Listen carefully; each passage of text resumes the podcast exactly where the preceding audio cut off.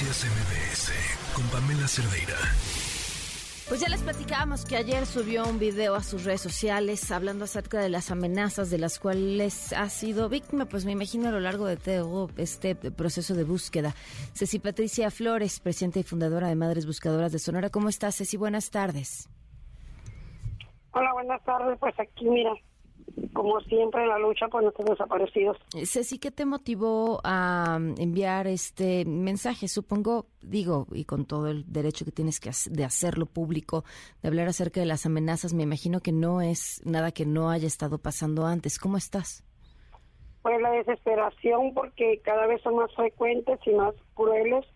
Eh, yo digo que me me han estado torturando psicológicamente con tantas tantos mensajes que me mandan, esas imágenes tan fuertes, pues la necesidad de visibilizar y que las autoridades vean que necesitamos que ellos hagan su trabajo para que nosotros ya no tengamos que estar exponiéndonos a todo esto que estamos viviendo, a tantas amenazas y tantas madres que han estado desapareciendo, torturando, eh, pues eh, amenazando como en mi lugar y pues a otras madres que han estado matando. Entonces, es una manera de visibilizar que necesitamos que las autoridades volteen a vernos. Eh, se tocan todos los temas menos el de los desaparecidos. Sí, así es. Así decía la Secretaría de Seguridad Ciudadana que cuando solicitan protección la obtienen. ¿Es así? ¿Dónde? Decía la Secretaría de Seguridad Ciudadana que cuando las madres solicitan protección la tienen. ¿Es así?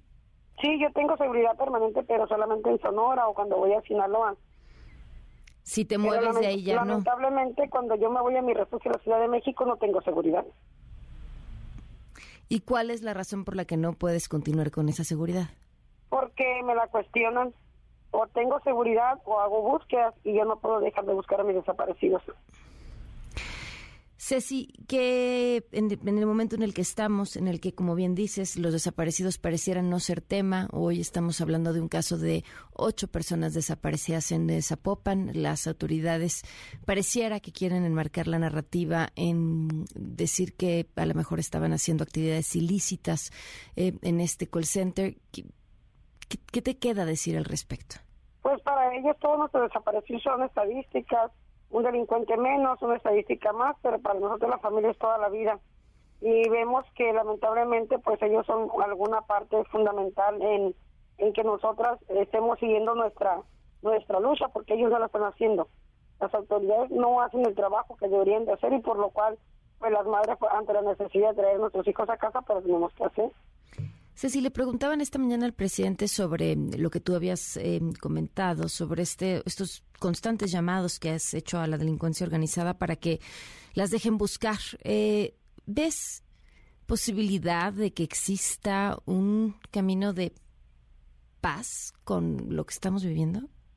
Pues yo creo que sí, porque pues como quiera que sea, pues ellos saben bien y nosotros les hacemos entender en nuestros llamados que somos la única esperanza de que ellos vuelvan un día a casa porque con lo que ellos hacen lo más fácil que tienen es que lo más seguro que tienen es que los pueden hacer el daño que ellos han hecho, desaparecerlos.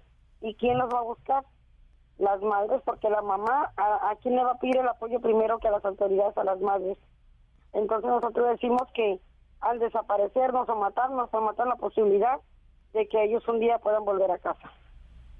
César, lo que te parezca importante agregar pues a mí lo que me parece importante agregar es a las familias que tienen desaparecido que se unan a la lucha, porque creo que si todos los desaparecidos fueran buscados ya no desaparecieran, porque imagínate la multitud de familias en los campos en la búsqueda. Uf. ¿Cómo, ¿Cómo estimar esa cifra negra? ¿Cuánta gente se acerca contigo que al final decide no buscar y no denunciar por miedo? No te entendí, perdón. ¿Cómo calculamos esa cifra de personas que no están siendo buscadas, que no son parte de las estadísticas porque tampoco están siendo reportadas como desaparecidas porque sus familiares tienen miedo?